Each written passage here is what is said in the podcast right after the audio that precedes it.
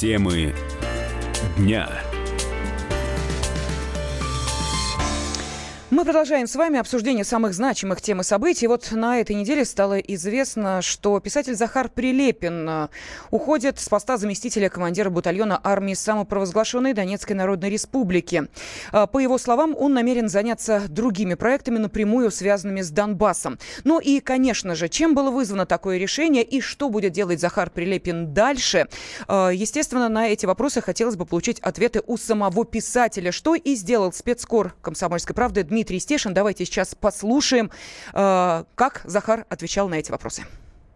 Э, но э, сейчас сам спецкор комсомолки Дмитрий Стешин с нами на связи. Эм, само интервью мы услышим буквально через несколько секунд. Дим, скажи, пожалуйста, для тебя это решение Захара Прилепина, ну, я знаю, что твоего друга не стало неожиданностью. Захар об этом говорил.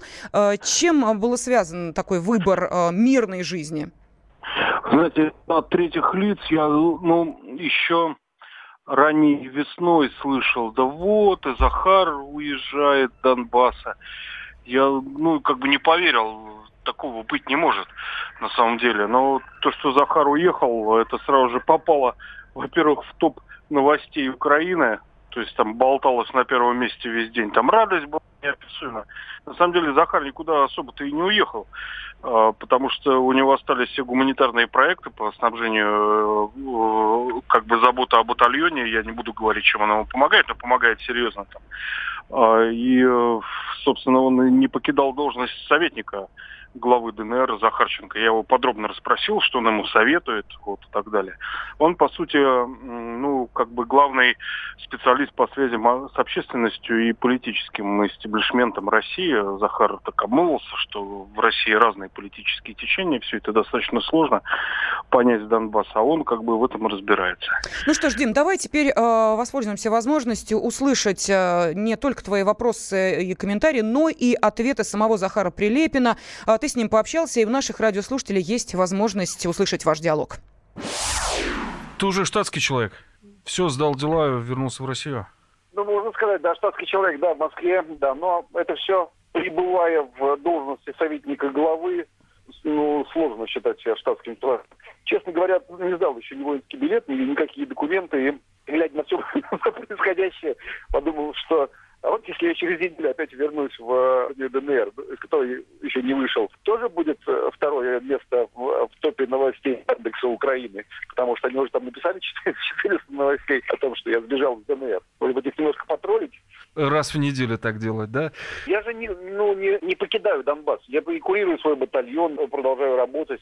Просто круг задач такой огромный, что, что пришлось все-таки выбор сделать. Ну вот, ты знаешь, это основная претензия. Вот знаешь, есть такой слой вот э, патриотов. Сначала они были недовольны тем, что ты, ну, между Донецком и Москвой, теперь они недовольны тем, что ты, значит, с Донбасса, как они говорят, сбежал. И, в общем, в принципе, этой категории людей, наверное, не, не угодить. Нет, нет, не угодишь. Я это знал и предвидел, и э, я им не нравился, пока я занимался гуманитаркой на Донбассе, что я слишком много говорю. Потом, когда я стал действующим военным, я им тоже не нравился, потом я перестал, опять им не понравился. Но я не, не стремлюсь и не бегу за, за, за тем, чтобы быть симпатичным этим э, людям, превратившимся в старух уже в молодости. Ты сказал, что это были самые счастливые твои годы. Вот четыре года на Донбассе и непосредственно два года в батальоне. Вот на твой взгляд, что изменилось э, за вот эти два года, что ты был в составе армии ДНР? Это, знаешь, это то же самое, как, как вот смотреть на свое лицо как каждый день в зеркало. Ты же, ну, если тебя не, не обожгло, то ты не заметишь на себе ничего, что, что, что ни себе, ни внутри себя, ничего такого, что выдавало бы в тебе взросление или старение. ДНР точно взрослела. Точно происходили какие-то вещи, зримые и незримые, которые, мой взгляд, не зафиксировал именно потому, что я находился там внутри. Если бы я приезжал бы каждые там три месяца или каждые полгода, я бы говорил, о, у вас тут вот это, у вас тут вот то, у вас тут здесь предприятие запустилось, здесь фонарь новый загорелся, а, а здесь, не знаю, создалось новое подразделение. А для меня эти два года, может быть, самые быстрые в моей жизни. Ну, то есть я не успел оглянуться. Вроде так много времени прошло, так много событий, но все это неслось какой-то огромной просто скоростью, пронеслось с огромной скоростью. Это была работа, это, знаешь, это было, как ребенок растет, ну вот ему было два года, вот ему четыре года, он там все такой же прекрасный, любимый, и не знаю, что сказать. Слушай, ну вот ты остаешься советником э, главы ДНР. Вот, ну, если не секрет, вот что ты советуешь? Ну, можешь вот, вот какой-то там пример, ну, рабочий момент какой-то при привести? Ну, во-первых, конечно же, совершенно очевидно, что любые события, связанные с, ну, там, с культурой, с, с медийной повесткой, с журналистской повесткой, с возможностью появления тех или иных консультантов в Донецке по экономическим вопросам, конечно же, я здесь имею право слова, любые контакты с российскими политологами, артистами, журналистами, там, э, представителями того или иного истеблишмента. Конечно же, это через меня, потому что я всех знаю их лично и могу с этими людьми контактировать. Но дело не в этом. Дело в том, что э, надо понимать, что и мы, взрослые люди, понимаем, что у Донецкой народной сложные взаимоотношения, разновекторные, и с российской политической системой как таковой, и с украинской политической системой как таковой. А там, где политическая система, там, естественно, так или иначе присутствуют и определенные военные интересы. И как человек причастный и имевший отношение к разнообразным политическим и политологическим схемам, и общавшийся на весьма высоком уровне с представителями российской, российской политики, я могу просто давать консультации такого психологического толка. Я могу какие-то ситуации просчитывать, предсказывать или предсказывать какие-то варианты развития тех или иных событий. Как будут складываться отношения здесь, как будут складываться отношения там. Другой вопрос, что там уже там два года назад, три года назад я совершенно спокойно говорил, что не надо переживать о том, что Москве есть какие-то э, тенденции к тому, что как паникеры кричали, что сольют Донбасс, сольют, да, вот завтра да. сольют Донбасс, послезавтра сольют Донбасс. Как человек причастный к каким-то кабинетам, где принимаются решения, я всегда спокойно говорил во всех интервью и, и будучи в Донецке, будучи в Москве, что ничего этого не произойдет. Пожалуйста, не, не паникуйте. Как ты оцениваешь обстановку сейчас, э, военную обстановку? Ну, у нас сейчас три передовых э, линии на, на Донбассе, собственно, моего батальона, я их э, оцениваю по, по большей части. В одном месте, где мы стоим, видно передвижение украинских войск, но что-то они там э, приглядываются. Что, что стре- много стреляют, но очень много ходят тудым-сюдым. Э, видимо, они тоже опасаются, что ну, у них было с самого начала опасение, что, что возможно наступление не с их стороны, а с нашей стороны. Они вроде сами начинали собирались наступать, но потом стали пугаться, что мы их опередим. На другом берегу, там неподалеку нас пожгли, они зажигалками пожгли у нас там посевы, чистое хулиганство. На третьем э, так привычки постреливают, так просто друг друга в тонусе держим. Мы сейчас слышали с вами эксклюзивное интервью. Спецкор «Комсомольской правды» Дмитрий Стешин а, поговорил с а, писателем Захаром Прилепиным. Еще раз напомню, а, Захар заявил об уходе с поста заместителя командира батальона армии Донецкой Народной Республики, но подчеркнул, что продолжает оставаться куратором своего батальона и также советником главы ДНР. Сейчас с нами на связи директор Института миротворческих инициатив и конфликтологии Денис Денисов. Денис Олегович, добрый день, здравствуйте. Добрый день. Ну вот э, мы слышали, Захар сказал, что, э, ну, по крайней мере, такая мысль прозвучала, что есть некая оторванность информационная Донбасса от России. Это действительно так? Ну, отчасти, конечно, это так, потому что все-таки надо понимать, что в ДНР, ЛНР там формируются э, самостоятельные государственные образования. И было бы крайне удивительным, если бы э, информационное пространство России и э, молодых донбасских республик было совершенно единым. Конечно, существует небольшая обособленность, но по стратегическим направлениям, по стратегическим темам э, они, конечно, очень сходны, очень близки друг к другу. Угу. Ну, а по поводу вот э, решения Захара Прилепина, вас э, удивило такое решение? Почему меня могло это удивить? Вы же прекрасно сами, я думаю, понимаете, что это выбор и решение конкретного человека.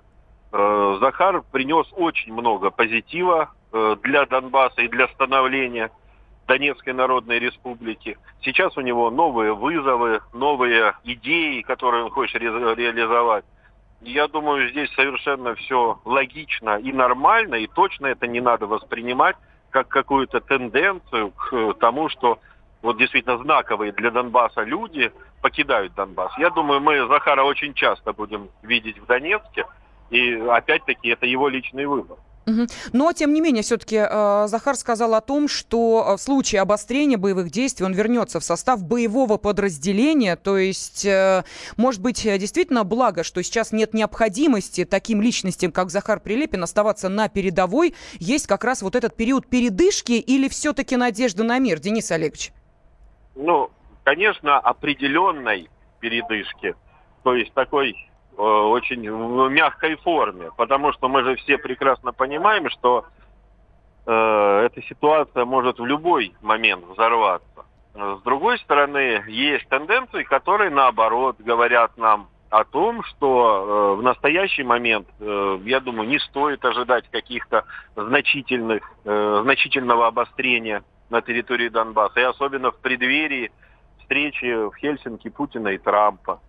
Э, ведь мы же тоже понимаем, что от этой встречи во многом и очень сильно зависит э, будущее э, и ситуация на Донбассе. Если будет компромисс, если будет найдено взаимоприемлемое решение, то вполне возможно мы будем ожидать тогда уже действительно полноценного мира на Донбассе. На что, в принципе, сейчас как бы указывает целый ряд таких ключевых факторов, а особенно, ну, самое главное, то, что э, желание лидеров Соединенных Штатов и России встретиться и открыто обговорить ключевые проблемы э, современного мира. Но... А Донбасс, безусловно, является такой проблемой. У нас меньше минуты, тем не менее, э, что это может быть э, за э, позитивная договоренность? В чем она может выразиться? Но в первую очередь, э, исходя из того, что Э, Соединенные Штаты могут очень эффективно и оперативно повлиять на позицию Украины, то эти договоренности как раз и могут заключаться в первую очередь в том, что наши американские партнеры фактически э, заставят украинскую сторону прекратить постоянные обстрелы и нагнетание ситуации на Донбассе. Спасибо огромное. Директор Института миротворческих инициатив и конфликтологии Денис Денисов был на связи с нашей студией. Темы дня. Каждый вторник с 10 утра по московскому времени в программе «Главное вовремя» садово-огородные советы в прямом эфире – про все, что э, зеленое, скажем так. Хочу, чтобы радиослушатели задавали свои вопросы. Большой эксперт. Самая удачная находка для всех работников мотыги и лопаты. Тетя Таня Кудряшова. И дети меня зовут мать всего зеленого. Вот такая петрушка на радио «Комсомольская правда». Слушайте и звоните по вторникам с 10 утра по московскому времени.